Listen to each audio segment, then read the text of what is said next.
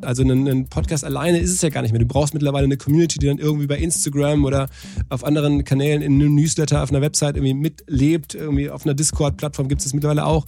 Also es gibt da viele Wege, wo sozusagen so ein, das Medium hinwächst. Wir gerade sehen selber, dass bei uns erfolgreiche Formate dann irgendwann zu einer eigenen Firma werden, wo dann neben dem Creator dann ein ganzes Zuarbeiterteam ist, die dann Merchandise machen und so. Ich glaube, dass das noch eine Entwicklungsstufe ist. Ähm, und da muss man halt gucken, kann dieses Team oder kann dieser Podcast sowas vermutlich in Zukunft tragen oder nicht. Und wenn nicht, dann würde ich gar nicht erst anfangen. Hallo und herzlich willkommen zu Handelsblatt Disrupt, dem Podcast über neue Ideen, Disruption und die Macher der digitalen Welt. Mein Name ist Sebastian Mattes und ich begrüße Sie wie immer ganz herzlich aus unserem Podcaststudio hier in Düsseldorf. Heute spreche ich mit einem Unternehmer, der selbst seit Jahren im Podcast-Geschäft ist. Aber nicht nur das, er hat eine der größten Konferenzen Europas aufgebaut, betreibt eine ganze Reihe journalistischer Websites und Newsletter und hat jüngst auch ein Buch über die Digitalisierung geschrieben. Die Rede ist von Philipp Westermeier, der mit seinem Hamburger Unternehmen Online Marketing Rockstars oder kurz OMR ein, wie er sagt, Medienunternehmen der neuen Generation aufbauen will. Im Podcast erzählt er, wie aus ein paar Workshops dann eine Konferenz mit über 50.000 Teilnehmern wurde, wie sein Unternehmen, als dann alles abgesagt werden musste, die Corona-Krise überleben konnte, wie er OMR nun weiterentwickeln will, warum ihn bei alledem Journalismus begeistert und wie aus seiner Sicht die Zukunft von Podcasts aussieht.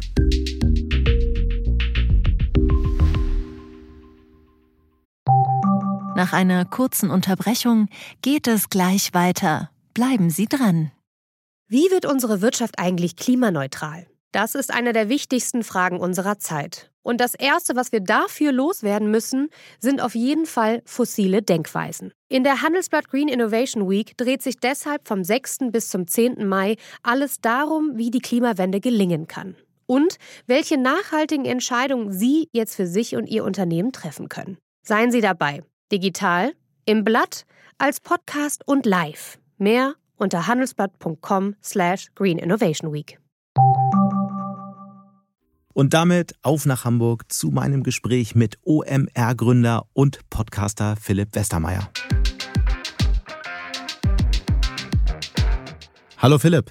Moin, hi, danke für die Einladung. Du warst mal Vorstandsassistent bei Bertelsmann, dann hast du in den Jahren danach mit der ähm, OMR eine Konferenz aufgebaut, die dann 50, 60.000 Besucher hatte. Warum eigentlich? Wie kam es dazu? War das Verlagsleben zu langweilig?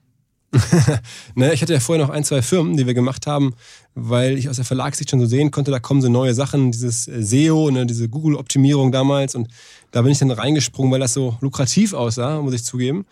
Und ähm, dann haben wir diese Sachen gemacht, auch diese Banner gemacht, die einen verfolgen. Ne? Retargeting äh, war man jetzt auf Partys nicht unbedingt mit beliebt mit der Story, aber hat halt damals gut funktioniert, irgendwie Leute Schuhe zu zeigen, die sie einmal angeguckt haben, dann im Banner immer wieder zu zeigen. Und das haben wir so gemacht und da haben mich dann immer ganz viele Leute angesprochen und gesagt, Mensch, du machst doch das alles, du kennst dich mit Online-Marketing aus, kannst du mir mal helfen? Und ich konnte halt nicht mehr allen helfen dann irgendwann irgendwie äh, beim Kaffee. Dann habe ich halt alle Anfragen gesammelt und dann ein Seminar gemacht mit dann so 20, 25 Leuten, die mal so gefragt hatten. Und dann haben wir nach dem Seminar von denselben Leuten die Frage bekommen, Mensch, ähm, gibt es einen Aufbaukurs, sieht man sich nochmal wieder hier, waren dann so drei Tage zusammen in, ne, in diesem Online-Marketing-Crashkurs. Und dann hatten wir natürlich auch keinen, keinen Aufbaukurs und kein Get-Together geplant. Und daraufhin habe ich dann eine Konferenz als Hobby für diesen Kreis erfunden und damit dann nebenher ein bisschen Taschengeld verdient. Mhm. Und das als Hobby betrieben. Und weil es halt auch viele Freunde und Bekannte waren, haben wir dann halt diese Konferenz bewusst gemacht mit Musik und Party und auch ein bisschen lockerer. Und daraus ist dann ja das OMR entstanden, was wir heute so haben, halt mit allem drum und dran. Hätte ja bei Bertelsmann auch was draus werden können, aber das war dann einfach nicht so spannend. Ja, ach, damals bei Bertelsmann ähm, war ich dann ja schon raus aufgrund der, der ganzen Firmen zuvor und ähm, es war ja auch wirklich jahrelang ein Hobby. Das ist ja auch ein Erfolgsfaktor, muss man sagen, von OMR, dass viele sich fragen, wie ist das entstanden?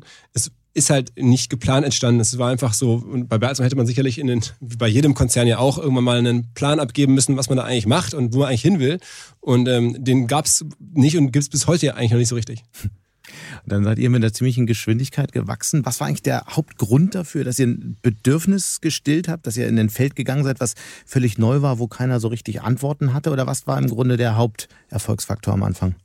Also ich glaube, man muss da schon in aller Bescheidenheit sagen, wir haben ein Thema erwischt zu einer richtigen Zeit. Also dieses Thema Google und Facebook, das waren ja, als wir damit anfingen, ähm, darüber zu reden, mich damit zu beschäftigen, waren das kleinere Firmen. Da fiel das immer das Wort Startup in Verbindung mit diesen Firmen. So, ne?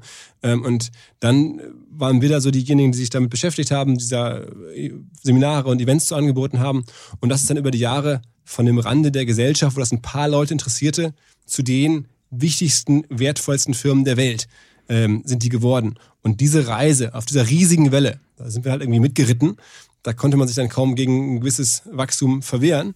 Das ist, glaube ich, das eine. Und das zweite, das, was wir ganz vernünftig gemacht haben und was uns jetzt auch in der Corona-Zeit sicherlich geholfen hat, ist, dass wir uns nie als reines Event-Business gesehen haben, sondern immer schon mein alter Wunsch, Bertelsmann, Gründer und Jahr mäßig, ich will eigentlich eine, eine Medienfirma aufbauen, ne? so wie das Handelsblatt auch eine, eine, tolle Medienfirma ist, zu sagen, okay, guck mal, wir haben jetzt hier das Event, aber wir machen auch noch nebenher ein Portal und dann als dann die Podcasts aufkamen, haben wir damit gemacht und ähm, halt immer mehr Newsletter, wir machen mittlerweile Dokumentationen, also ein Bewegtbild, weil ich das nicht als, als beschränkt wissen möchte, auf eine Veranstaltung oder auf mehrere, sondern halt auf eine, eigentlich will ich eine Medienplattform sein. Mhm. Darüber müssen wir auf jeden Fall im Detail sprechen heute, aber vorher würde ich gerne noch einmal auf das Stichwort äh, Corona kommen. Du hattest es gerade selbst gesagt, äh, 2020 dann der große Knall, die Konferenz musste abgesagt werden. Das erste Mal seit 2011, wenn ich richtig äh, recherchiert habe. Mhm.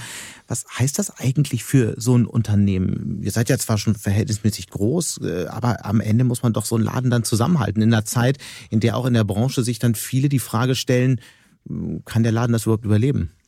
Ja, das war auch so. Also ich, ich, ich war ja selber auch wirklich da sehr betroffen, emotional, aber auch wirtschaftlich natürlich und ähm, habe dann die Devise ausgegeben, es gibt jetzt ein Ziel und wir halten die Arbeitsplätze, äh, die wir hier hatten. Das waren damals vielleicht so 100, 120 Leute, die, die vor zwei Jahren bei uns gearbeitet haben und ähm, das haben wir geschafft und daran haben wir als erstes Mal gearbeitet und haben dann das Glück gehabt, dass ähm, viele unserer Aussteller, unserer Kunden in dem Sinne von Corona nicht so hart betroffen waren. Wir konnten also kein Event machen, was schlimm war, aber wir hatten trotzdem die Möglichkeit, über unsere Medienplattform für Firmen jetzt wie Google, wie Facebook, wie Adobe, Salesforce, viele andere zu kommunizieren und durften dafür aber was abrechnen. Ne? Das heißt, wir hatten dann trotzdem weiterhin Umsätze und weiterhin irgendwie ein Geschäft, nicht auf derselben Größe und nicht in derselben Form, aber es ging irgendwie weiter. Und naja, dann haben der Kurzarbeit, die es dann gab, und dann haben wir ja noch ein Sonderprojekt hier in Hamburg übernommen, ein Impfzentrum äh, sozusagen organisatorisch äh, betreut oder umgesetzt.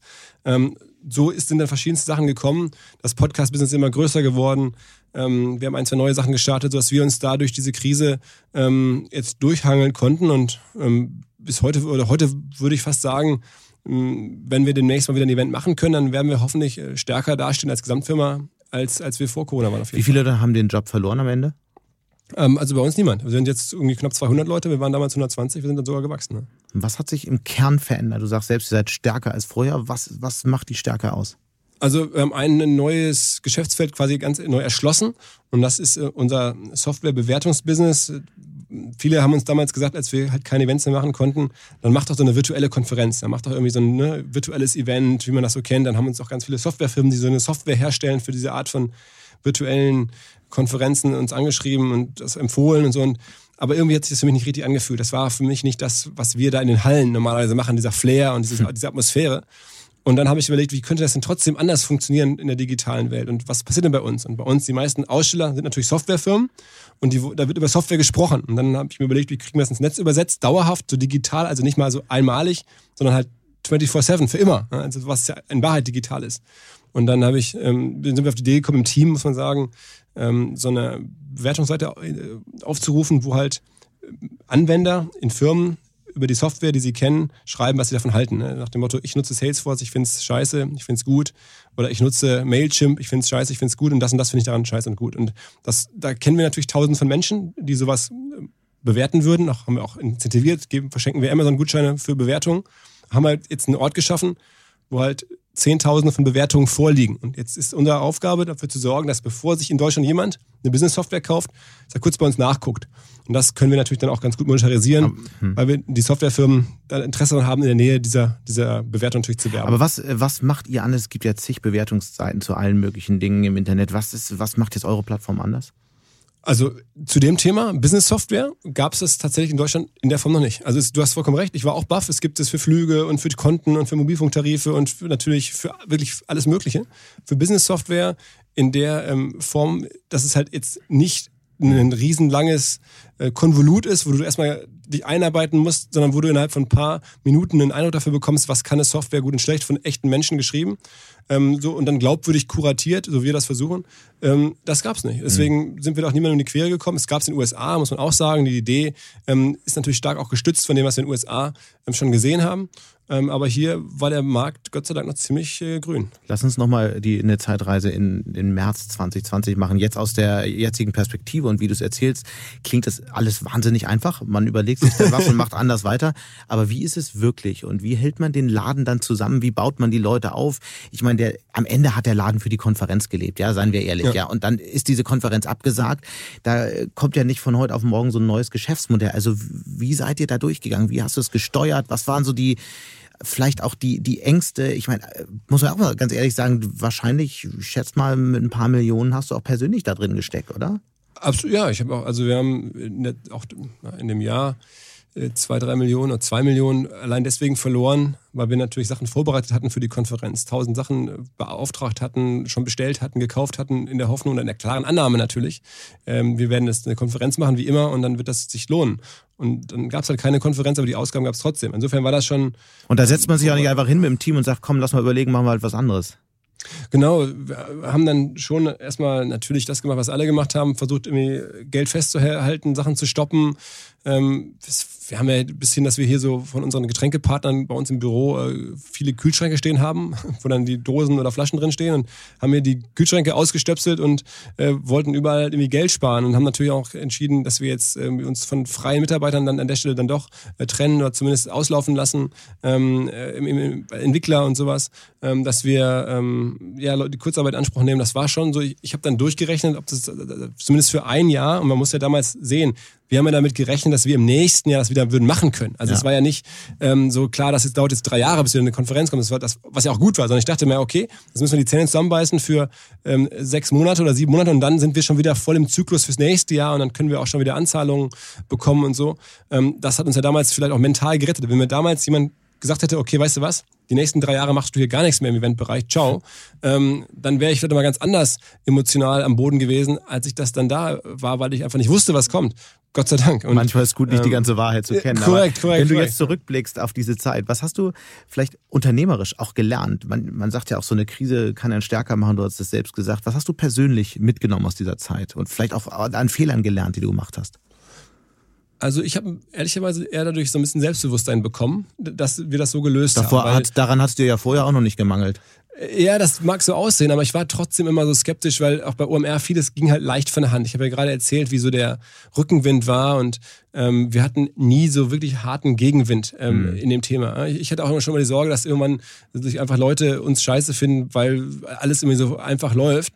Ähm, und das mögen ja Leute dann auch nicht. Man braucht ja auch so eine Heldenreise mit, mit einer Niederlage. Und auf einmal hatten wir eine krassere Niederlage oder einen krasseren Rückschlag, als ich mir den je hätte vorstellen können, nämlich auf einfach gar kein Business mehr. Mhm. Ähm, und aus, aus den genannten Gründen. Und ähm, dass wir das dann irgendwie hingebogen haben, das hat mich jetzt eher unser unternehmerischem Selbstbewusstsein eher ein bisschen bestärkt, weil ich, wie gesagt, irgendwie vorher schon, ich war schon immer überzeugt und habe ja auch schon vorher diese, diese Firmen da hinbekommen, von denen ich gerade sprach. Aber das waren jetzt ja auch keine Firmen, wo wir dann über Verkaufserlöse reden von, von, von Hunderten von Millionen, sondern deutlich kleiner. Ähm, und äh, bei OMR, wie das war ein Hobby, das war gut gewachsen, hatten wir ein gutes Timing. Aber mir war dann immer nicht so klar, naja, welches unternehmerische äh, Vermögen ist denn wirklich da? Und jetzt habe ich zumindest da das Gefühl, wow, das ist da wirklich ganz gut gelaufen, das haben wir doch wirklich gut hinbekommen. Ähm, und wenn man so von versucht, sich nach außen zu versetzen, dann war das nicht so einfach, ähm, das so zu lösen. Und ähm, wie gesagt, Stand heute sind wir da ganz gut unterwegs und das, mhm. das hat mir eigentlich, äh, gibt mir das Selbstbewusstsein. Wo wir gerade über Fehler sprechen, ich fand es interessant, in der Vorbereitung habe ich nochmal eine ganze Menge gelesen, was auch über dich geschrieben wurde, was du selbst geschrieben hast und so. Ähm, es wird sehr viel über deine Stärken geschrieben, gesprochen, über, über den, äh, den Philipp Westermeier, der weltweit unterwegs ist, ein Riesennetzwerk hat, Leute zusammenbringt, diesen Laden aufgebaut hat. Es geht recht wenig um Schwächen. Verrat uns doch mal so, so, was, was ist eigentlich so eine Schwäche? Was ist so ein, so, ein, so ein Punkt, wo du dich unsicher fühlst, von dem vielleicht noch niemand gehört hat? also, ja, was, was wahrscheinlich meine meisten Kollegen hier sagen würden, ich kann schlecht Sachen absagen oder nicht machen. Äh, oder es ist, glaube ich, auch bei OMR eigentlich die große Kunst mittlerweile oder auch für mich vielleicht Sachen eher nicht zu machen. Das fällt mir wahnsinnig schwer. Am Anfang war das sicherlich ein Vorteil, einfach vieles zu machen äh, und noch sehr, sehr offen zu sein für alle Seiten. Ähm, wenn man so einen Marktplatz baut, ist das, glaube ich, eine gute Qualität. Aber irgendwann musst du ähm, ja auch Sachen absagen und sagen, okay, nee, das passt jetzt nicht und das auch klar absagen und nicht so ein bisschen, das war auch mal eine Spezialität von mir, dann so eine Absage, so eigentlich eine Absage zu meinen, aber so eine ähm, nicht ganz Zusage zu geben, was dann immer noch keine Absage ist und dann auch Leute darüber zu irritieren vielleicht. Ähm, ja, das würde ich mal sagen, ist mir zumindest eine Schwäche, die mir sehr klar ist, dass mhm. es mir nicht so einfach fällt. Es gibt Leute, ne, kennst du auch im Business-Kontext, gerne auch so VCs, habe ich auch schon früher erlebt. Und da ähm, fragst du was an, dann sagen die, sorry, kein Interesse, ciao. Also so diese Härte, die habe ich nicht. Ne? Mhm wenn man dann weiterliest dann, äh, und über OMR liest, dann ist es schon sehr klar, OMR ist gleich Philipp Westermeier. Das ist natürlich eine große Stärke, weil du schon auch eine Figur bist, die zieht, die funktioniert auf der Bühne, wirst eingeladen, machst auch viele Live-Podcasts und so. Es wird dann aber irgendwann ein Risiko, wenn man ein skaliert, skalierbares Geschäft draus baut, weil eine Figur skaliert nicht. Also inwiefern ja. ist das auch ein Thema, über das du nachdenkst, was vielleicht auch zu einer Schwäche wird irgendwann für OMR? Das ist ein Riesenproblem. Also das ist in der Tat jetzt, wenn man so wirklich das ist ja keine Schwäche von mir, weil nee. du danach fragst, sondern das ist eine Schwäche der Firma. Und das ist, ist genauso, wie du sagst, das ist eine Schwäche, da muss ich weg. Ich muss hier weiter aus der Optik raus.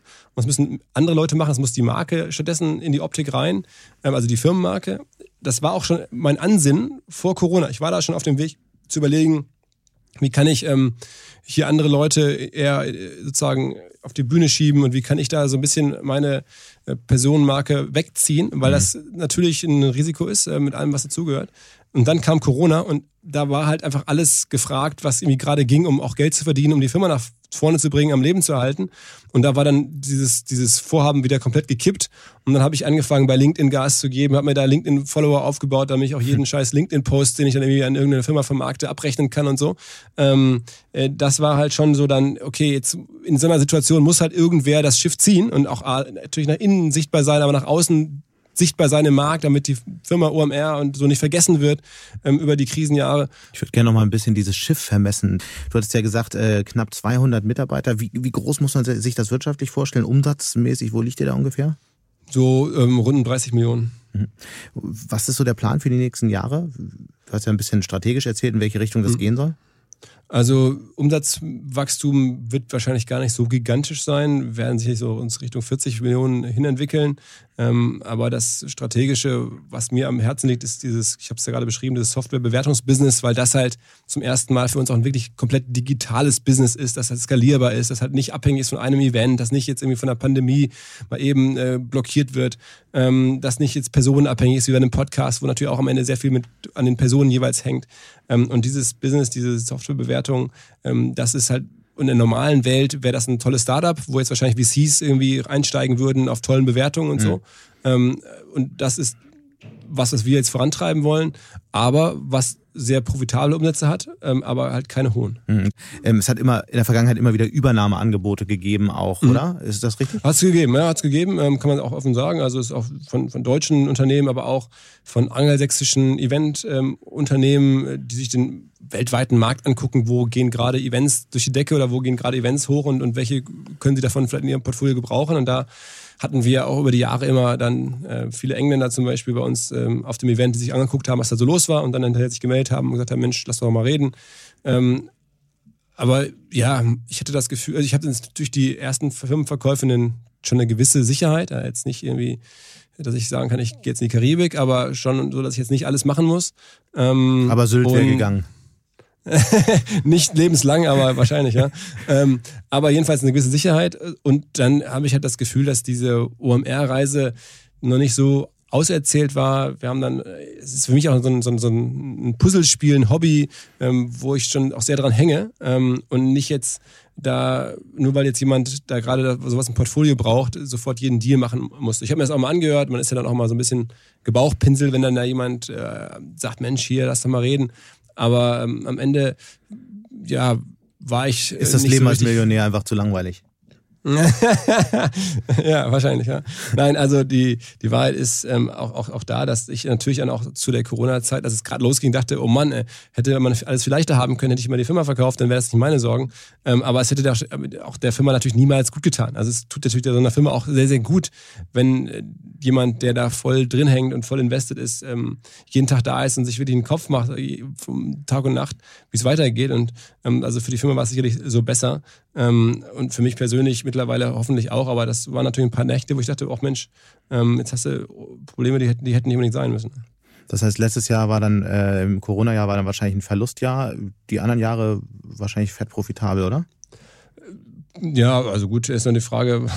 Ich, ich frage, ich stelle dieselben Fragen in meinem Podcast wie du auch. Insofern, ähm, es, es waren gute Jahre, aber wir haben auch immer aus dem Cashflow investiert. Insofern war es nie so mega profitabel, sondern ähm, alles solide und auch mit einer, man würde sagen, auskömmlich, ähm, aber nicht so, dass ich jetzt irgendwie da von einem Jahresergebnis sofort sagen könnte, okay, jetzt nehme ich das Jahresergebnis mit und dann lasse ich sein. Also keinesfalls. Hm. Das heißt, du zahlst dir selbst ein Gehalt oder wie läuft das ja, für euch? Ja, ja, genau. Ich bin, ich bin hier bei der Firma angestellt und zahlen mir ein Gehalt. Ähm, und genau, wir, ich habe auch noch nie ähm, Gelder hier aus der Firma entnommen, weil unser Business ist so, A, müssen wir die Events immer wieder vorfinanzieren. Wenn du dann mhm. wächst, dann musst du halt irgendwie äh, entsprechend Liquidität vorhalten, um auch wachsen zu können.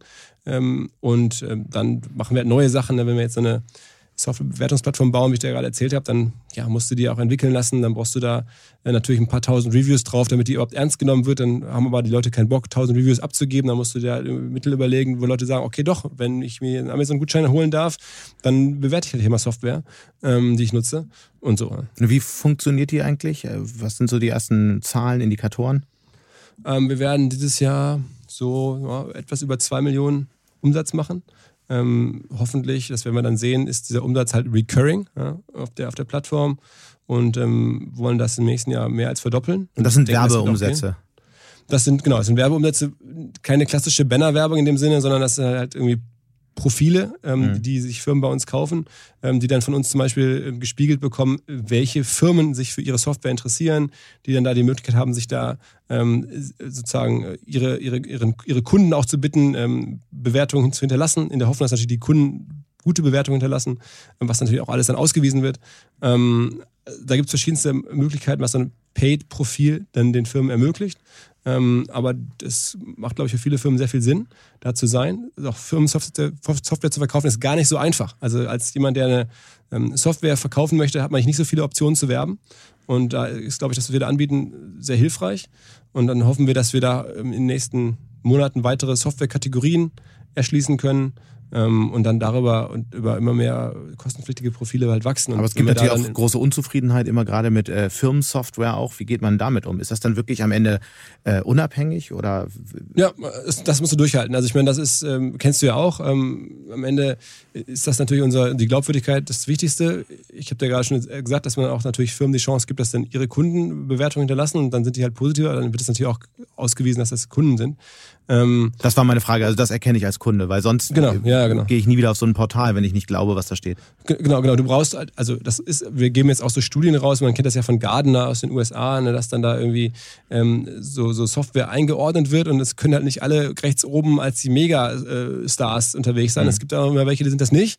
Und dann sind die natürlich gerade in einem Markt, wo es halt so schwer ist, ne, einen Kunden zu finden, auch wenn das eine ist immer ein hoher Preis und eine Firma, die sich dann entscheidet, auf eine Software auszuwählen, ist ja ein langer Prozess und für die Firmen ja auch wirklich schwierig, da, da ranzukommen. Und wenn dann jemand wie wir kommt und auch eine Software halt mal schlecht bewertet, oder wir tun es ja nicht, sondern unsere, unsere, unsere Nutzer oder mhm. wir dann das aggregieren in so einem Report, in so einer Studie oder halt die Gardner-Leute das tun, dann gibt es auch Gegendruck. Aber ja. ähm, den muss man dann am Ende so wahrscheinlich genauso aushalten, wie du das jeden Tag wahrscheinlich bei euch aushältst, dass du mal oder deine Kollegen mal über eine Firma schreiben und nicht alles geil finden. Absolut.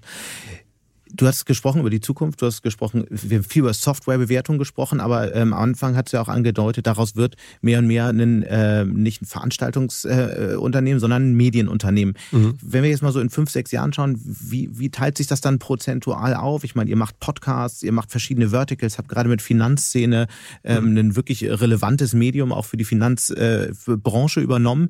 Wie, wie sieht das Unternehmen dann ungefähr aus in fünf, sechs, sieben Jahren? Also ich hoffe, dass das so in den jeweiligen Teilbereichen weiter wächst. Also wir wollen das, was wir im Finanzbereich ähm, machen, jetzt nochmal äh, gucken, ob wir das im, Mobilitätsbereich hinbekommen, da auch ein kleines Portal zu starten, vielleicht da uns da irgendwie äh, zu ergänzen.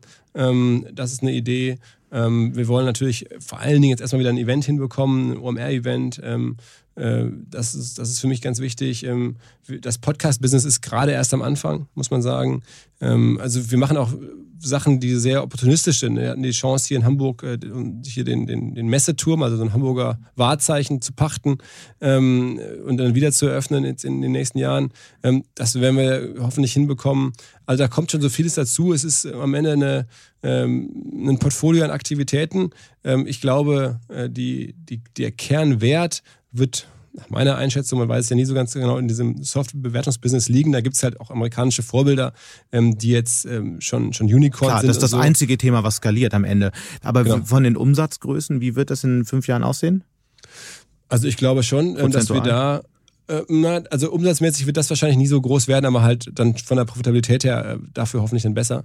Also ich glaube, so ein Business, wenn du es schaffst, damit irgendwie in Deutschland ähm, ja, 20, 25 Millionen Umsatz zu machen in den nächsten fünf Jahren, dann haben wir schon einen sehr guten Job gemacht. Das ist bei der Messe ähm, nicht so viel. Ne? Bei der Messe, da, da geht das schnell über, die, über den Standbau und was da so passiert. Ähm, aber also am Ende ist der Umsatz auch eine Dimension, wo man als Unternehmer jetzt schon hinguckt, aber die Frage ist ja, was bleibt davon am Ende hängen? Und bei einer Messe bleibt halt dann auch nicht so viel hängen, ne? weil man halt, oder wir zumindest eine riesen Show machen und wenn, wenn der jetzt Mess- oder Standbauumsatz ist halt Standbauumsatz, der wird dann direkt irgendwie weiter überwiesen an irgendwelche Standbauer. Da haben wir mhm. nichts davon. Insofern. Ja. Aber es ist natürlich trotzdem eine wichtige Kenngröße, um so ein bisschen auch, auch zu sehen, welche Richtung äh, ihr also denkt, also, strategisch. Ne? Also ich würde schon gerne, also in fünf Jahren die 50 Millionen Umsatz knacken. Das, ja. muss, das werden wir auch schaffen. Das, das ist, da bin ich, äh, also äh, das ist schon ein bisschen so eine, so eine, so eine Wegmarke, wo ich sage, okay, dann ist es halt auch schon eine mittelständische Firma. Ähm, und ähm, da wollen wir jetzt hin. Da müssen wir noch sicherlich ein bisschen Gas geben, aber das schaffen wir schon. Ihr baut ein Medienunternehmen auf in einer Zeit, in der eigentlich ja ein großer Teil der Medienbranche, ich sag's gleich dazu, ich gehöre nicht dazu, aber ein großer Teil der Medienbranche ja im Grunde in der Depression ist. Man hört überall, ja, das alte Modell funktioniert nicht mehr und Journalismus, wer will denn überhaupt für bezahlen und was hat das überhaupt alles für eine Zukunft? Ich, nochmal, ich sehe es anders, aber trotzdem ist, gehört ja auch eine gewisse Huspe dazu in dem Feld, ja, zu sagen, ich starte ein völlig neues Unternehmen. Was siehst du, was viele andere offenbar im Moment nicht sehen wollen? Also ich glaube, es ist natürlich eine, wir haben keine Legacy. Ne? Also wir haben, was ja viele beklagen, bezieht sich auch gerade auf die, das alte Modell TV oder vielleicht ein Print mhm. und so. Das ist halt bei uns alles gar nicht da. Das heißt, wir starten ja eine, eine komplett digitale, beziehungsweise Event, ähm, wenn man das als digital bezeichnet, ähm, Medienfirma. Ähm, das ist natürlich schon mal viel, viel einfacher. Ähm, wir sind so auf der Schwelle zwischen B2B und B2C. Ähm, ich finde B2B wirklich einen attraktiven Bereich. Ähm, und auch das ist natürlich irgendwie bei klassischen Medienfirmen häufig redet man dann eher von B2C. Also ne, wenn du jetzt bei Grund und Jahr der Stern oder so, das sind natürlich ganz andere Herausforderungen als jetzt für unsere Fachthemen.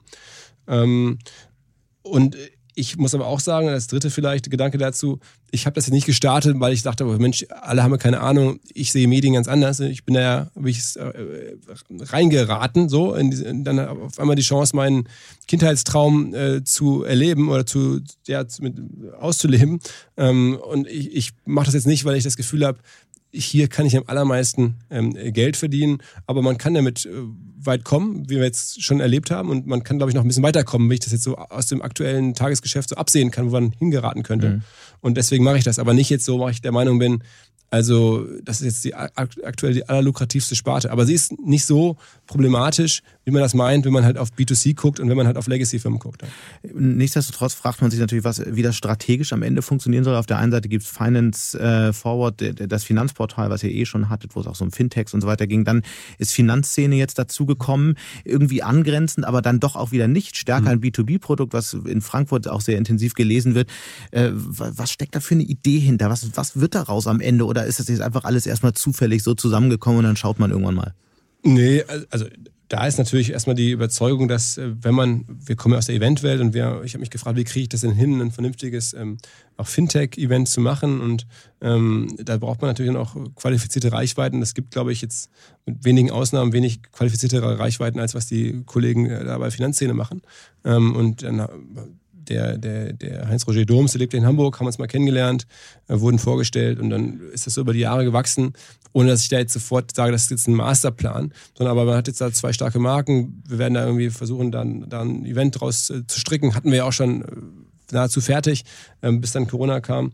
Ähm, und jetzt wird das, denke ich, gut funktionieren, weil das da zwei sehr glaubwürdige Marken zu einem Event dann einladen.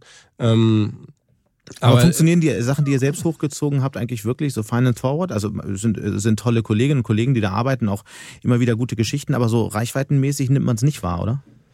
Ähm, also es ist so, dass wir generell bei OMR Gott sei Dank nicht in diesem klassischen Reichweitenspiel drin sind. Ähm, wir machen halt keine TKP-Vermarktung. Wir gucken halt vergleichsweise wenig auf Analytics-Zahlen oder, oder gucken uns jetzt an, wie sind unsere absoluten Reichweiten, sondern wir ähm, bauen das halt am Ende, um eine Relevanz aufzubauen und die Relevanz muss dann dazu führen, dass wir Tickets verkaufen können zu Events. Also, ist halt, also das heißt denke, gar keine journalistische Relevanz, sondern es ist eigentlich eine Abverkaufsplattform. Ähm, Abverkauf ist jetzt vielleicht ein bisschen, ähm, ich glaube, aus journalistischer Relevanz folgt halt dann die Chance, ähm, dass, wenn dann ein gut gemachtes Event ähm, angeboten wird, dass man sich dann dafür interessiert. Ja? Und das, das ist das, was wir bei Finance Forward ähm, im Blick haben und nicht so sehr, dass da jetzt jedes Banner irgendwie Hunderttausende von Kontakten macht und, ge mhm. geklickt wird. Ähm, das passiert mittlerweile auch, auch bei OMR ist es so, auf einem größeren Niveau noch ähm, gekommen.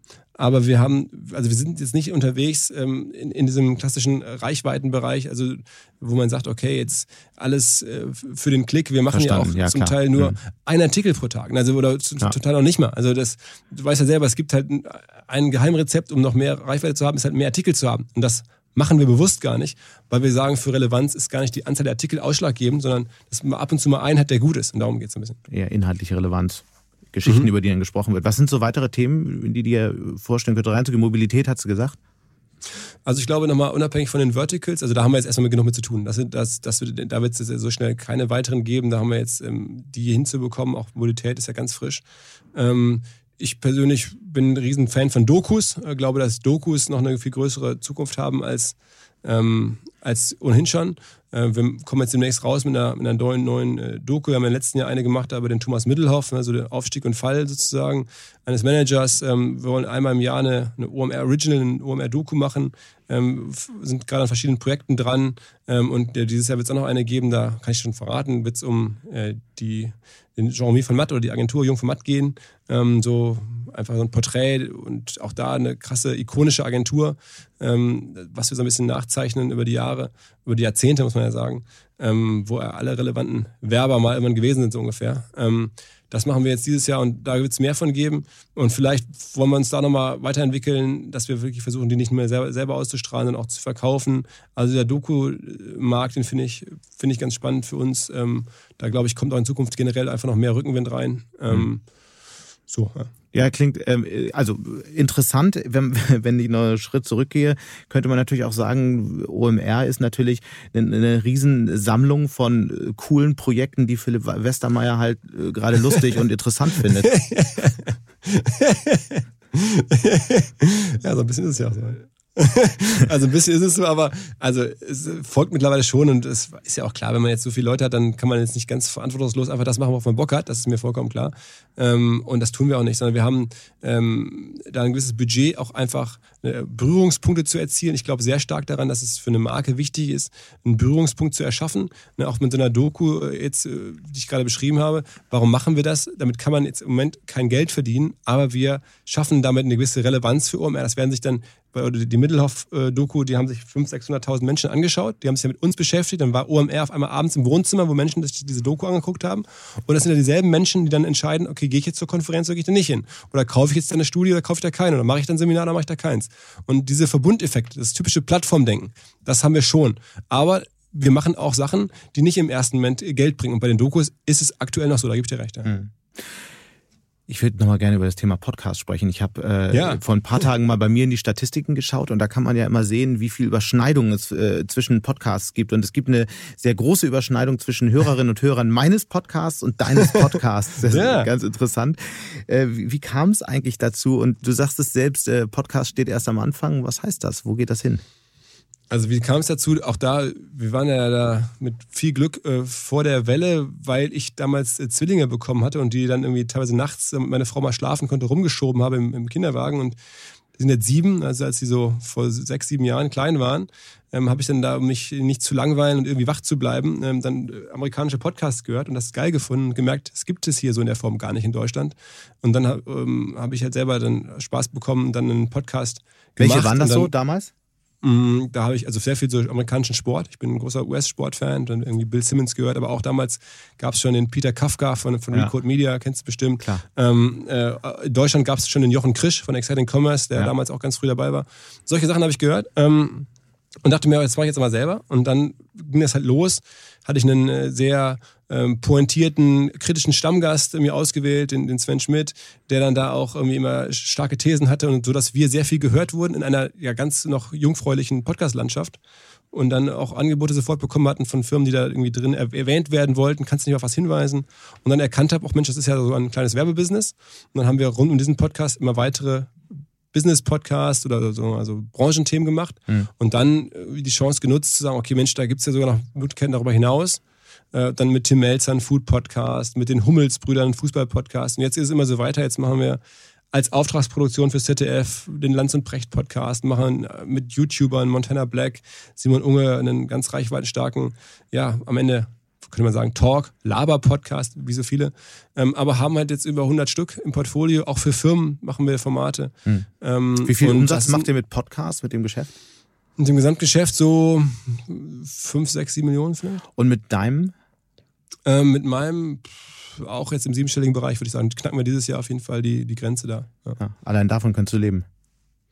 Ähm, ja, wahrscheinlich schon. Ähm, wobei natürlich auch das irgendwie so als Standalone fast nicht denkbar ist, weil der Podcast lebt davon, dass dann auch da Artikel zu erscheinen, dass dann ähm, wir das auf allen sozialen Reichweiten verteilen. Wir haben mittlerweile auch ein Team, das da mitarbeitet. Also die verdienen jetzt alle keine Millionen, sodass das dann alles weg wäre, das, der Umsatz. Aber trotzdem haben wir dann einen Audioproducer, einen Key-Accounter, einen Journalisten, ähm, die wir dabei unterstützen. Aber das ist natürlich ein, das ist ein Geschäft geworden, muss man ganz klar sagen, ja.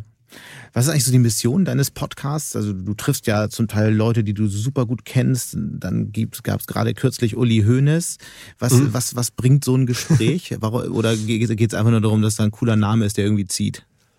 Also Uli Hoeneß ist, finde ich, schon auch eine Wirtschaftslegende. Ne? Der hat irgendwie schon eine, ja, was Wirtschaftliches hinbekommen, auch wenn im Sportbereich, aber das ist ja ein, auch ein Marketing-Superstar, wenn man das mal so, so sagt. Finde ich, das ist es berechtigt.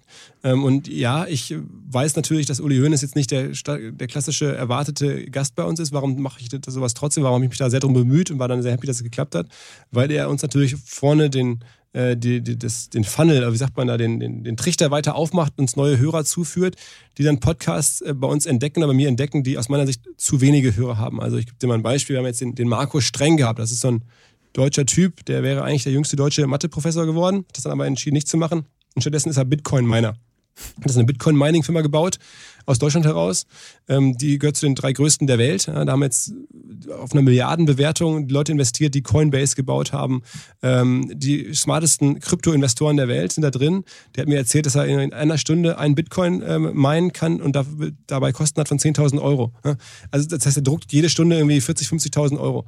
Und das so zu erzählt zu bekommen, in, in diesem total interessanten Segment, Krypto, wo gerade sehr, sehr viele Leute hingucken, das finde ich, ist sensationell. Da habe ich einen super Gast, ein super Thema und ich bin total enttäuscht, dass es dann am Ende trotzdem nur, sag ich mal, 50, 60, vielleicht 70.000 Leute hören. Das ist zu wenig. Und dann frage ich mich, okay, wie kriege ich diesen Funnel, wie kriege ich da mehr Aufmerksamkeit drauf, die, die, die, da eigentlich hingehört? Und dabei hilft dann natürlich ein Podcast mit Uli Hoeneß, der dann vielleicht irgendwie Leute dann da rüberspült. Und so versuche ich halt, das zu variieren und da so ein Portfolio an, an Gästen zu haben. Manche, die man kennt, die dann vielleicht neue, ähm, den, den, OMR-Podcast neu entdecken, ähm, um halt dann so, so Hidden Champion-Geschichten ähm, groß zu machen. Und wenn, warum mache ich das? Es macht mir natürlich erstmal Spaß und es ist jetzt der Ansatz ist so ein bisschen so wie beim Mittagessen. Ich quatsch mit jemandem wie beim Lunch und daneben halt läuft ein Mikro. Das heißt, ich trete da niemandem hart in die Beine, investigativ, ähm, aber ich sage jetzt auch nicht permanent, was bist du für ein geiler Typ? Wie, was würde man beim Mittagessen ja auch nicht machen. Ähm, und so ist so ein bisschen der, der Approach. Und ähm, ich habe das Gefühl, oder kriege das auch so aus dem Markt zu hören, dass da sehr viele Leute sehr viel Inspiration, mhm. auch Lernen ähm, mitnehmen und dass man da Leute entdeckt und hört, die es einfach sonst so kaum gibt. Ja. Das ist ja also zweifellos so. Es gibt sehr, sehr viele Fans. Es gibt aber durchaus auch immer mal wieder Kritik, dass gesagt wird, ja, es mhm. war irgendwie ein zu freundliches Gespräch oder so. Mhm. Ist das egal? Egal ist es mir nicht ganz. Ne? Das ärgert mich schon und das tut mir auch weh.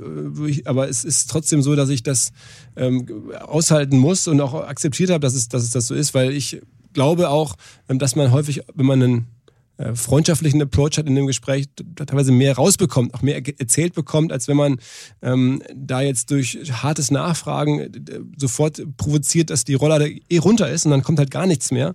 Und ähm, manchmal kommen halt Sachen im Gespräch viel besser rüber, wenn man das jetzt nicht ähm, dahin lenkt, dass man jetzt ganz stark irgendwo darauf insistiert oder so. Mhm. Ähm, aber ich, ich kenne natürlich die Kritik und ich es ist mein Ansatz. Ähm, ich höre mir die Podcasts auch immer mal wieder selber an und solange ich mir die sehr gut anhören kann, bin ich da erstmal ähm, mit happy. Hauptsache du Aber hattest ich, Spaß.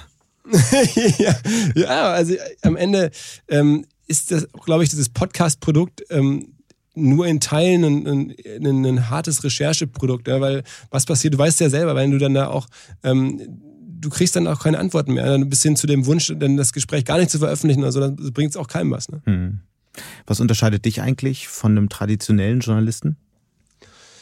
Na, dass ich ähm, also ich, ich wollte ja auch Journalist werden. Also ich habe schon bin ein großer Journalismus-Fan, äh, kenne bei dir viele Kollegen, kenne Wirtschaftsjournalisten, aber generell die, die Szene. Ich habe irgendwie früher von der Schülerzeitung den klassischen Weg bis äh, Lokalredaktion, irgendwie NRZ, Radio Essen und so alles gemacht. Also bin da jetzt nicht ganz äh, reingeraten ohne, ohne jedes äh, Wurzelwerk, ähm, sondern fühle mich häufig schon so, aber natürlich ist der Ansatz, ähm, den ich da jetzt beim Podcast mache, ist ein bisschen ein anderer, das, das, das, das weiß ich schon. Ähm, und generell bin ich jetzt ja auch Unternehmer, zumindest äh, zur Hälfte des Jobs für, der Verantwortung für die Firma. Aber ähm, ich, ich glaube, wenn ich jetzt die Firma eines Tages ähm, vielleicht mal ähm, verkauft hätte oder so und dann mich langweilen würde, dann würde ich wahrscheinlich bei dir anrufen und sagen, kann ich nicht bei euch irgendwas machen und darf ich ab und zu mal was schreiben oder kann ich mal eine Doku machen, wollen wir nicht mal gemeinsam was machen? Ähm, oder habe ich, kann ich nicht bei euch einen Podcast zusammen. machen? Ja genau. ja, genau, genau. Kann ich nicht bei dir regelmäßig irgendwie mal auftauchen oder so, weil es mir einfach wahnsinnig Spaß macht, so ja. zu arbeiten.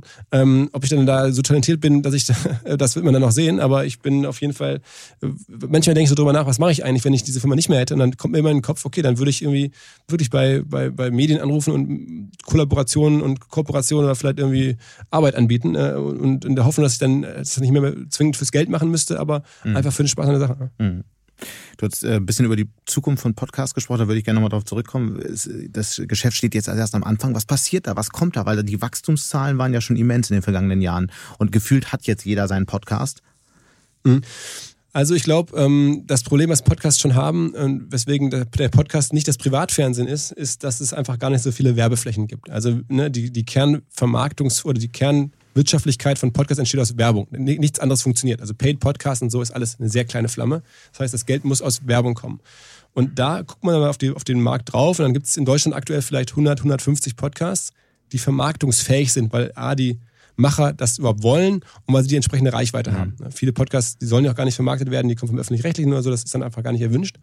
Ähm, aber dann hast du halt nur 150 Podcasts erstmal aktuell da und dann hast du da irgendwie eine wöchentliche Erscheinungsweise und zwei oder drei Werbeflächen pro Folge maximal. Das heißt, du kannst dir innerhalb einem Dreisatz ausrechnen, wie viele Werbeflächen es überhaupt gibt in dem gesamten Markt, nämlich drei Stück mal ähm, 150 und dann mal 52 Wochen. Dann hast du so die Jahreswerbeflächen. Und das ist einfach viel zu wenig, um damit jetzt ein riesengroßes Geschäft zu machen. Das heißt, ähm, das erstmal dadurch, dass diese Angebotsknappheit da ist, ist natürlich der Preis ganz gut und steigt auch immer weiter. Also es gibt jetzt irgendwie einzelne Podcasts, ähm, habe ich zuletzt irgendwie mitbekommen hier äh, von den ganz großen deutschen Podcasts. Da, da wird eine Folge taxiert auf 150.000 Euro Umsatz, mit mhm. Werbeumsatz mit einer einzigen Folge. Ähm, und ähm, das ist wahrscheinlich immer noch nicht das Ende der Fahnenstange und dann ist halt die Kunst, neue Formate zu bauen, ähm, die auf einem gewissen Niveau funktionieren, sodass man sie vermarkten kann. Ähm, aber das zeigt auch, wo, wo vielleicht die Grenze ist. Ich trotzdem in den USA gibt es halt Leute, die mit den, mit den, Podcasts irgendwie mittlerweile achtstellig verdienen äh, im Jahr oder umsetzen. Ähm, und das haben wir hier noch nicht. Jetzt haben wir, vor ein paar Jahren habe ich dasselbe gesagt, habe ich gesagt, es gibt in den USA ganz viele Podcast-Millionäre. Jetzt haben wir die hier auch. Ähm, aber hier haben noch, noch keine Leute, die jetzt irgendwie 10 Millionen Podcasts haben, Umsatz. Und die werden hier noch entstehen in den nächsten Jahren. Da bin ich ziemlich sicher und das würde ich noch gerne miterleben. Jetzt haben wir viel über Zahlen gesprochen. Was sind denn so die inhaltlichen Trends eigentlich? Vielleicht, vielleicht, vielleicht mal fangen wir mal mit der Frage an, weil es ja unglaublich viel schon gibt, aber es gibt immer noch äh, Medienunternehmen, Menschen, Einzelunternehmerinnen, Unternehmer, die darüber nachdenken, einen Podcast zu starten. In welchem Feld siehst du jetzt gerade neue Sachen entstehen oder wo sollten neue Sachen entstehen? Wo siehst du Potenzial? Also der, das ganz große Feld generell ist natürlich das alles, äh, was fiktional ist. Ne? Also was wir schon haben, ähm, sind sehr viele Gesprächsformate, Nachrichtenformate. Ähm, aber fiktional ist natürlich eine ganz große Welt. Wenn es jemandem gelingt, so eine Art deutsches Serial zu bauen, ein deutsches fiktionales Format, was wirklich übergreifend funktioniert, dann kann man damit auch schon Geld verdienen, dann kann man damit echt viel machen. Ähm, und das ist, davon gibt es noch viel zu wenige. Ne? Jetzt, Aber ähm, scheitert es nicht daran, dass wir in Deutschland schon zu wenig Drehbuchautoren haben? Wer sollen die dann schreiben? Ja, äh, das, das ist sicherlich ein Problem. Also das ist ein Thema, ähm, das ist, ähm, aber ich glaube, das wird schon kommen. Also in dem mhm. Moment, wir fangen jetzt ja auch damit gerade an, sozusagen zu gucken, dass wir solche Formate möglich machen, indem wir auch größere Summen garantieren und sagen, die werden wir schon rausholen. Legt mal los, wir garantieren euch diesen Umsatz. Ähm, das sind ja Entwicklungen, wir sind jetzt, würde man sagen, eines der größeren deutschen Studien, Podcast-Studien. Und wir fangen jetzt gerade an, so zu denken und so auch Leute sozusagen die Sicherheit zu geben, ich kriege dafür Geld ähm, und ich kann jetzt mal mir Zeit nehmen und hier was Vernünftiges bauen die Resultate dessen, das wird man halt dann hoffentlich in, in, ein paar Monaten oder so sehen. Und das geht so langsam halt in diese fiktionale Richtung. Und dann erschließt sich, glaube ich, noch ein, ein neues großes Feld. Ansonsten, ähm, äh, klar, also der Weg in Richtung Hörbuch ist erstmal dicht. Deutschland ist ein Hörbuchland und, und das macht es für Podcaster nicht einfach. Ähm, aber es ist trotzdem so, ähm, dass, dass es für mich diesen Punkt, gibt es nicht schon zu viele Podcasts, nie gibt. Also du bist ja auch, wenn du jetzt als Musiker antrittst, sagst ja nicht, ich lerne jetzt nicht Musik oder ich mache jetzt keine, kein Lied, nehme jetzt kein Lied auf, weil es gibt schon genug Musiker. Also manche davon spielen halt auf den großen Bühnen, manche spielen nur im Keller. Das wird auch bei den Podcasts sicherlich so bleiben. Aber man, also da ist genug äh, Material. Jeden Tag kommen Tausende von neuen Hörern, die zum ersten Mal einen Podcast hören, dazu. Die ganzen Virologen haben mega geholfen. Ne? Das ja. ist an Corona. Die ganzen Virologen-Podcasts haben ganz viele neue Menschen in die Branche reingezogen. Ähm, und so geht es, glaube ich, in den nächsten Jahren. Da gibt es noch reichlich Wachstum. Wir haben jetzt gerade mit Lanz und Precht auch nochmal über die beiden Personen neue Hörer in die Branche reingezogen. Und da gibt es noch Millionen von Hörerschichten, ähm, die noch gar nicht erschlossen sind. Ähm, also ich bin da, was zumindest auf einem gemäßigten, bodenständigen Maße, wie gesagt, es wird nicht das Privatfernsehen, wo dann alle Milliarden verdienen können, das wird nicht gehen. Aber da ist schon noch Platz auch für tolle Creator. Und wie gesagt, für uns ist auch vielleicht ganz gut, dass es jetzt keine riesige Branche ist, denn so können wir als unabhängige kleine Firma ähm, da eine Rolle spielen. Wenn es jetzt so wäre, dass sofort RTL und ProSieben da den Markt einnehmen. Ähm, aber das, das passiert halt nicht. Das heißt, Sie haben es ja alle versucht. Ne? Es sind alle genau. Großen, haben sich das Feld angeguckt. Keiner hat ja. da irgendwie maßgeblich das ganze Thema vorangebracht. Warum eigentlich? Ich glaube, weil es auf deren Kostenstrukturen und bei deren Erwartungen dann zu kleinteilig. Klein ja, genau, okay. die gucken sich das an und müssen halt Milliarden Umsätze irgendwie ja. rechtfertigen oder, oder auch und so announcen, damit nicht. es irgendwie Spaß macht. Ja. Das geht halt dann nicht. Ne? Wenn du neue Podcaster, Podcasterinnen, Podcaster anschaust, was zeichnet jemanden aus, von dem du findest, Mensch, das könnte man versuchen? Okay, eine gute Stimme, der man zuhört, fein, aber was noch? Also, ähm, das klingt jetzt ein bisschen komisch, aber was natürlich total hilft, ist, ich mache das nicht, weil ich mache einen Gesprächspodcast, aber man hat, sagen wir mal, so ein also nicht permanent wechselnde Gäste hat und bereit ist, auch negativ oder auch kritisch zu sein. Das hilft schon mal. Also ähm, warum sind jetzt bestimmte Podcasts erfolgreich? Weil halt die Protagonisten auch keine Angst haben, äh, zu lästern oder auch kritisch zu sein. Ne? Das ähm, macht es irgendwo ehrlich und authentisch und man hat das Gefühl, so würden die auch vielleicht privat sprechen, weil privat ist man ja auch mal kritisch. Ähm, das ist aber nicht jeder ist dazu bereit und willens und, und kriegt das irgendwie hin. Aber was heißt das weiß, kritisch sprechen? Also du hast ja gerade gesagt, eine kritische Gesprächsatmosphäre ist eher nicht zuträglich. Genau, aber in meinem Setting nicht. Aber es gibt ja Settings, ähm, wo halt permanent dieselben beiden oder selben beiden Männer ähm, oder, oder drei Männer oder was ähm, reden. Und wenn man dann da bereit ist, auch mal zu sagen, hey, auch, dann, dass man, dass man irgendwas scheiße findet, dann, ähm, dann ist das ja erstmal kein Problem, weil sich kein Gast bruskiert wird, weil einfach nur die beiden ähm, im Zweifel was, was aburteilen oder so. Mhm. Aber das, das hat schon mal einen gewissen äh, Wert, weil es natürlich diese berühmte Authentizität ähm, nach vorne treibt, zu Recht ja auch. Es ist einfach dann authentischer, wenn, wenn da Leute auch äh, negative Erfahrungen berichten. Mhm. Ähm, das, ist, das ist sicherlich mal so ein Gedanke, den ich mir genau angucke, wenn ich irgendwas höre, so Test höre. Okay, kommen da jetzt nur so PR-Stanzen bei raus oder kommt da schon was Echtes bei raus? Ähm, und ähm, daran kann man es halt dann ganz gut erkennen. Ähm, ein anderer, anderer Aspekt ist, ist sicherlich, ähm, also die Stimme ist, glaube ich, vollkommen egal. Meine Stimme ist ja eigentlich total scheiße. Ähm, viel zu schnell und so, geht trotzdem. Also, das ist ja auch dein Markenzeichen in gewisser Weise. ja, so kann man es dann sehen. So, das, das heilt dann ein bisschen, aber eigentlich wäre es erstmal scheiße. In jedem Casting wäre ich da mit durchgefallen. Ähm, deswegen die Stimme und so glaube ich gar nicht, sondern eher so die, ähm, die, was ich gerade sagte, die Bereitschaft, kritisch zu sein. Dann auch schon natürlich irgendwie irgendwo von eine Ahnung zu haben. Also die meisten denken auch, ich rede mal los und so geht's halt auch nicht. Also in den meisten Podcasts, die ich kenne, da steckt auch schon richtig viel Vorbereitung und Ahnung und Recherche drin. Und das ähm, ist, glaube ich, oder erlebe ich nach wie vor manchen nicht so klar, dass irgendwie so der Medienerzeugungsprozess, den man halt nicht sieht, tiefer ist, als man das so glaubt. Also manche denken, naja gut, da setzen sich jetzt zwei hin und, und reden mal drauf los. Das ist häufig einfach ein Riesenfehler. Ähm, und da machen sich erfolgreiche Leute schon viel mehr Gedanken und lassen sich Dinge einfallen und interpretieren das Medium und ähm, dehnen den Podcast auch auf andere Bereiche aus. Also ein, Podcast alleine ist es ja gar nicht mehr. Du brauchst mittlerweile eine Community, die dann irgendwie bei Instagram oder auf anderen Kanälen in einem Newsletter, auf einer Website irgendwie mitlebt. Irgendwie auf einer Discord-Plattform gibt es mittlerweile auch. Also es gibt da ähm, viele Wege, wo sozusagen so ein, das Medium hinwächst. Wir gerade sehen selber, dass bei uns erfolgreiche Formate dann irgendwann zu einer eigenen Firma werden, wo dann neben dem Creator dann ein ganzes Zuarbeiterteam ist, die dann Merchandise machen und so.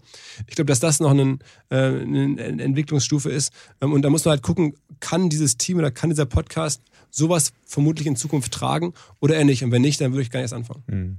Wie lange bereitest du, weil du so schön Medienerzeugungsprozess gesagt hast, wie, wie lange wie lang dauert dieser Medienerzeugungsprozess bei Philipp Westermeier pro Podcast? Ähm, das ist ein bisschen unterschiedlich, wie tief ich in dem jeweiligen Modell drin bin. Es gibt auch Podcasts, da gucke ich mir das irgendwie vorher eine halbe Stunde nur an und surfe ein bisschen rum und dann war es das. manchmal ist es auch gar nicht so gut, wenn ich zu tief drin bin, weil dann reden da zwei Leute auf einer viel zu tiefen Basis über Dinge, wo dann der normale Hörer sagt, okay, I'm out. Ja. I'm out, genau. ähm, aber es gibt auch schon Podcasts, wo ich dann irgendwie, ähm, also bei dem Uli Hoeneß Podcast jetzt, da wollte ich wirklich äh, sehr gut vorbereitet sein. Da wollte ich auch was rausholen, was noch nicht rausgeholt wurde. Und das ist bei Uli Hoeneß ja nun sehr schwer, weil der, der, hat ja schon mit vielen Leuten gesprochen in seinem Leben. Und da habe ich mir dann tatsächlich einen, anderen Podcast über Uli Hoeneß, Elf Leben, da heißt der, ähm, der ist glaube ich 16, 17 Stunden, da geht es nur um Uli Hoeneß, kann man sich mhm. gar nicht vorstellen. Habe ich mir dann aber irgendwie auf 1,5-facher Geschwindigkeit ähm, 16 Stunden Uli Hoeneß angehört. ähm, um halt dann vorbereitet zu sein, um halt Themen zu haben äh, für mein Gespräch, äh, die vielleicht so ähm, nicht übrigens erwartet wurden. Was hat dich an ihm am meisten überrascht? Ähm, dass der gesagt hat, wenn es in Deutschland eine Stadt gibt, vor der er als Wettbewerber von Bayern München Angst hätte, wäre es der HSV West Hamburg. Nein!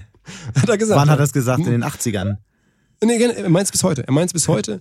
Er hat dann auch zu mir im Nachgespräch gesagt, also wenn der Herr Kühne, wenn der Herr Kühne dem Karl-Heinz, äh, glaube ich, gemeint ist der Karl-Heinz Rummenigge und mir 500 Millionen gäbe, dann ähm, wär, wären da große Sachen möglich. Aber ich glaube, das macht der Herr Kühne nicht.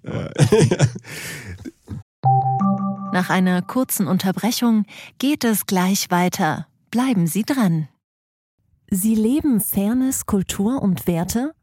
Zeigen Sie Ihr Engagement als Arbeitgeber und werden Sie Teil der Fair Company Initiative.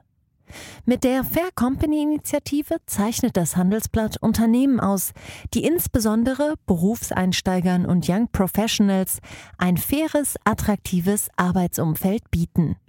Zu den entscheidenden Werten gehören unter anderem das Engagement für Mitarbeitende, Diversity und Chancengleichheit, Nachhaltigkeit und gesellschaftliche Verantwortung.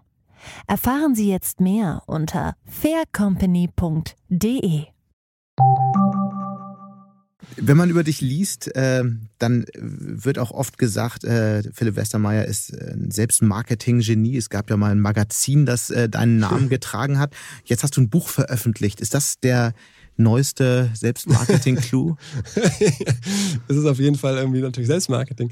Aber ähm, genau wie bei dem Magazin, ich habe das auch nicht, ähm, es klingt natürlich jetzt so mega unglaubwürdig, wenn ich sage, ich habe das alles nicht gewollt, ne? das glaubt nee, ja kein klar. Mensch. Nee. Aber ähm, ich bin so nicht angetreten. Ich, meine, ich habe ja am Anfang noch erzählt, dass ich. Eigentlich sollte da ein anderer Name drüber stehen, das Reinhard Zufall Nein, aber ich bin halt nicht ähm, sozusagen äh, in die Medien oder auf die Welt gekommen und wusste, ich will gerne irgendwie so eine branchenöffentliche Figur werden oder, oder noch darüber hinaus schon gar nicht. Mhm. Sondern ich wollte Unternehmer sein und habe dann da eine Sachen gemacht, SEO, da gibt's nichts zu gewinnen. Da kann man ein Business bauen und das war's. Und Assi bei einem Verlag, da war man halt auch hinter den Kulissen auf der Verlagsseite und nicht in der Redaktion. Also ähm, es war nicht mein Grundansinn. Insofern, ich sage das nur, um so ein bisschen mir Kredibilität zu erarbeiten, dass mir jemand wirklich glaubt, dass dieses Magazin Philipp, das ist eine Idee von dem Chefredakteur des Hamburger Abendblatts, dem Lars Heider, der sagte, Mensch, ich habe auch hier in der Stadt so ein großes Event. Ähm, wir sind das Abendblatt, wollen wir das nicht begleiten mit einem Magazin? Ich so, ja, würde mich freuen, klar, wäre doch toll für das Event und, und, und so ein Magazin, wenn ihr das macht ja, wie soll es denn heißen? Und dann dachte der, wie wär's denn mit Philipp? Ich so, ey, komm, du spinnst. Und dann habe ich drüber nachgedacht und dann, ja, okay, warum nicht? Ja, macht schon irgendwie Sinn, ist wahrscheinlich am provokativsten, am, am catchiesten. Und dann habe ich das halt gemacht und haben es zweimal gemacht, also über verschiedene Jahre. Einmal im Jahr ist dann erschienen ja. zum Event und Magazin. Und das mit dem Buch, ja klar, ruft dich ein Verlag an und sagt irgendwie, wolltest du nicht ein Buch machen? So, da, klar bin ich erstmal eitel und denke mir, das ist irgendwie schon interessant und äh, lass mal hören, habe ich schon nie gemacht ein Buch, wie funktioniert denn das eigentlich? Wie sind denn die Economics von so einem Buch? Da habe ich mir das angeguckt und verstanden, naja gut, Economics, da ist kein Geld mehr zu verdienen eigentlich. Ähm, trotzdem könnte es natürlich dem Podcast was bringen. Ja, und was ich gerade meinte, wie man das, äh, den, den, den Verteiler weiter aufreißt, neben Uli Hoeneß ist es halt, indem man vielleicht im Buchhandel steht und das dann Leute wahrnehmen, da gibt es ein interessantes Buch und wer macht denn das? Ah, da gibt es einen Podcast, da bleibe ich jetzt mal dran. Ja, lass uns doch nochmal kurz einsteigen. Ähm, das ist ja schon ein paar Wochen raus, das Buch. Äh, die einen mögen sich vielleicht fragen, ja Gott, noch ein Buch über das Digitale, warum braucht die Welt das? Aber für die anderen, die das vielleicht nicht denken und da noch offen sind, ja, warum braucht die Welt noch ein Buch über die digitale Welt? Was sind so die zwei, drei Kerngedanken, die du damit eigentlich transportieren möchtest? Also ich wollte ein Buch machen, was äh, Zugang zu dieser Welt erschafft für Leute, die diese Welt nicht so richtig checken. Was natürlich jeder sagt, der ein Buch über die digitale Welt schreibt. Ja, wahrscheinlich, äh, okay. Also wenn das so ist, dann bin ich halt auch einer von denen, aber der im Kopf von mir waren so als die Zielperson irgendwelche Ärzte, Architekten, also schon Leute, schlaue, schlaue Leute, die mhm. sich fragen, okay, wie kann es jetzt sein, dass da irgendwie so eine Gorillas-Firma entsteht und dass die innerhalb von 18 Monaten angeblich ein paar Milliarden wert sind. Aber was ist da los? oder was, warum macht Apple, was sie machen und so? Und da habe ich jetzt natürlich in den letzten Jahren viele Gespräche geführt, viele Sachen selber erstmal verstanden und das irgendwie ist, glaube ich, schon ein Talent, was ich hoffe zu haben, dass wir hier bei OMR versuchen zumindest auch mal nach vorne zu stellen, ist die Sachen einfach so runterzubrechen und zu erklären, dass es irgendwie einfacher verdaulich ist. Und das, ist eine, das Buch ist am Ende eine Aneinanderreihung von lustigen, erklärenden Anekdoten der digitalen Welt. Und also am Ende in der Zeit, wo es eigentlich kaum noch Möglichkeiten gibt, zu, zu bezahlbaren Preisen ähm, Menschen zu erreichen, ist halt total entscheidend, dass du mit deiner Marke Berührungspunkte hast mit deinen potenziellen Käufern und deinen Käufern. Und die kriegt man halt. Und das war früher halt, musste alles bezahlt werden. Heute macht das auf bezahlter Ebene fast keinen Sinn mehr, weil die Bezahlung für Werbung läuft über Auktionen. Bei Google und Facebook musst du alles in der Auktion bezahlen. Da ist irgendwie keine Luft mehr drin für irgendwelche Spaßberührungspunkte. Da geht es nur noch um den Kauf. Ist aber kaum, kaum nachhaltig für die Firmen.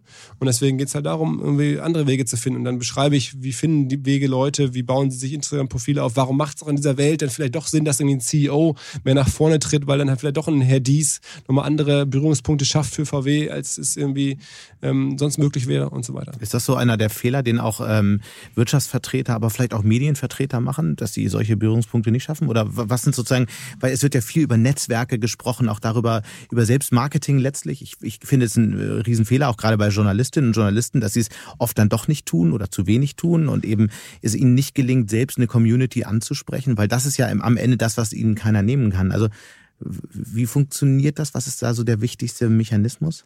Ja, also ich glaube, da gibt es einen operativen Fehler schon alleine, das ist, äh, was man für eine harte Bereitschaft auch zur Interaktion haben muss. Ne? Also mhm. wenn du anfängst, was zu senden, und du kennst ja selber, wahrscheinlich schreiben die auch ganz viele Leute nach Podcasts oder nach Artikeln oder auf Social Media ähm, und das immer noch zu beantworten, darauf einzugehen, ähm, das machen viele einfach gar nicht. Und das ist, glaube ich, schon mal der erste Fehler, den man beschreiben kann ähm, wie man das umgehen kann, wie man, dass man sich dazu am Ende zwingen muss, Beispiele zu zeigen, wo Leute, wie Leute da, ähm, wie tief die da einsteigen. Der, der Dieter Bohl hat mir mal in einem Podcast erzählt, dass er jeden Tag stundenlang Instagram ähm, beantwortet. Alle persönlich. Ich konnte es kaum glauben. Da hat er mir seinen Account gezeigt und es war wirklich wahr. Er sitzt dann da und der echte Dieter Bohlen schreibt dann da Nachrichten an die ganzen Menschen. Da denkt man sich, okay, das bekloppt. Aber die Wahrheit ist, anders geht's fast gar nicht, ähm, eine Community aufzubauen ähm, und, und, und dann auch zu begeistern und, und bei sich zu halten. Ähm, das schafft natürlich ganz viele Berührungspunkte, ähm, auch wenn die jetzt wirklich sehr hart erarbeitet sind, die Einzelnen dann. Mhm. Ähm, also ähm, ich glaube, dass das in der Tat viele die, diese Interaktivität irgendwie schon, schon gar nicht so im Blick haben und dass sie vielleicht auch gar nicht so im Blick haben, ähm, in Berührungspunkten in der Tat zu denken. Da gibt es äh, eine größere Scheu hier, wobei die erste Generation jetzt der DAX-CEOs, wo das ja auch nicht mehr ganz so ist. Ne? Der Kollege Dies macht mehr, der Tim Höttges macht mehr, Hannes Ametsreiter, verschiedene ähm, werden da sichtbarer und ähm, ich glaube, das wird noch so ein bisschen so weitergehen in, in, in in, ein paar Jahren wird das nochmal äh, viel mehr so sein, dass halt ähm, CEOs, Führungskräfte, auch Journalisten sich noch mehr äh, in Social Media äh, präsentieren, ob man das kann, mag ich, oder nicht. Ich kann es mir überhaupt nicht verstehen, warum das äh, prominente Persönlichkeiten so wenig machen. Ich meine, ich als Medienvertreter finde es ja okay, dass die, die dann eher am Ende dann doch zu uns kommen. Aber es ist natürlich der direkte Kanal, ja, zur Community, zu Mitarbeiterinnen, Mitarbeitern. Dies hat natürlich ein riesen Kommunikationstool auch ins Unternehmen rein, auch über den LinkedIn-Kanal. Ne? Absolut, das, das ist auch unterschätzen halt viele aus meiner Sicht. Absolut, absolut. Das ist halt wie so ein Intranet, ne, wo der von seinen, ich glaube, 600.000 VW-Mitarbeiter gibt, wo der dann halt zigtausende ähm, schon über LinkedIn abholen kann ähm, und damit natürlich sehr viel taktisch machen kann. Ähm, ja. Also das, da, das glaube ich, wird sich noch ein bisschen weiterentwickeln. Mhm. Die allerletzte Frage und worauf freust du dich in den nächsten Jahren? Vielleicht auch technologisch. Was passiert da gerade, was das Leben verändern wird, was vielleicht so noch gar nicht wahrgenommen wird? Also für mein persönlich größter Meilenstein wäre, wenn wir wieder ein Festival machen können. Das muss ich schon sagen. Also das ist jetzt irgendwie natürlich jetzt ein bisschen sehr persönlich und, und, und auch wir schießen jetzt auf Mai, aber das wären dann drei Jahre ähm, bis zu, zum dann, dann letzten. Ähm, und das wäre für mich eine Befreiung. Aber glaubst du, es äh, passiert nach jetziger Perspektive? Ich meine, Zahlen schnellen in die Höhe. Ja, also ich glaube schon. Ähm, wenn, wir, wenn wir jetzt sagen, wir machen das, haben wir noch nicht entschieden, aber das könnten wir wahrscheinlich problemlos machen. Wir machen das irgendwie, sagen wir jetzt mal 2G plus, mhm. also ne, 2G plus Test. Ähm, verstehe ich nicht, warum uns das äh, jemand verbieten sollte oder warum auch Firmen sagen, da gehe ich nicht hin. Das ist ja auch bei uns immer das Thema. Und wir dürfen halt Firmen oder machen das, macht das für Firmen auch Sinn, damit dabei zu sein. Ähm, ist jedenfalls irgendwas, was mir so vor den Kopf kommt. Ähm, mehr als jetzt eine, eine, eine, technische Innovation, auf, auf die ich jetzt warte. Also ähm, wenn man ehrlich ist, sind die technischen Innovationen der letzten Jahre ja eher so, so kleinere Convenience-Sachen. Ne? Also äh, und nicht jetzt so die ganz große durchbrechende Sache. Ich glaube, da am meisten wäre ich erleichtert, ehrlicherweise, ähm, wenn es irgendwo bahnbrechende Sachen im, beim Klimaschutz gäbe und man merkt, okay, hier gibt es eine Möglichkeit, CO2 aus der Luft rauszuziehen, die skalierbar ist. Oder es gibt eine Möglichkeit, Dinge zu tun, die unser, unser heutiges Leben irgendwie nachhaltiger machen. Das wäre, glaube ich, einfach eine große Erleichterung, auch immer eine große Freude. Mehr als jetzt alles, was so an B2C-Technologie da gerade unterwegs ist.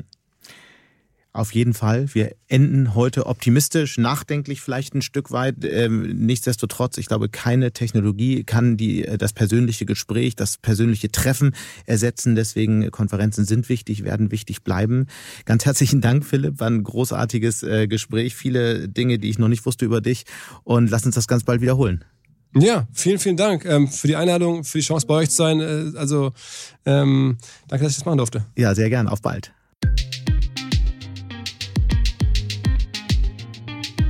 Und damit sind wir auch schon wieder am Ende von Handelsblatt Disrupt. Wie immer freue ich mich über Kommentare in der Handelsblatt Disrupt LinkedIn-Gruppe oder senden Sie mir gerne auch jederzeit eine Mail. Die Details finden Sie wie immer in den Show Notes. Danke an dieser Stelle auch für die Unterstützung von Paul Dreger und Regina Körner und Migo Fecke von professionalpodcast.com, dem Dienstleister für Strategieberatung und Podcastproduktion. Wir melden uns dann nächste Woche Freitag wieder. Bis dahin wünsche ich Ihnen eine schöne Woche und interessante digitale, aber natürlich auch analoge analoge Zeiten. Ihr Sebastian Mattes.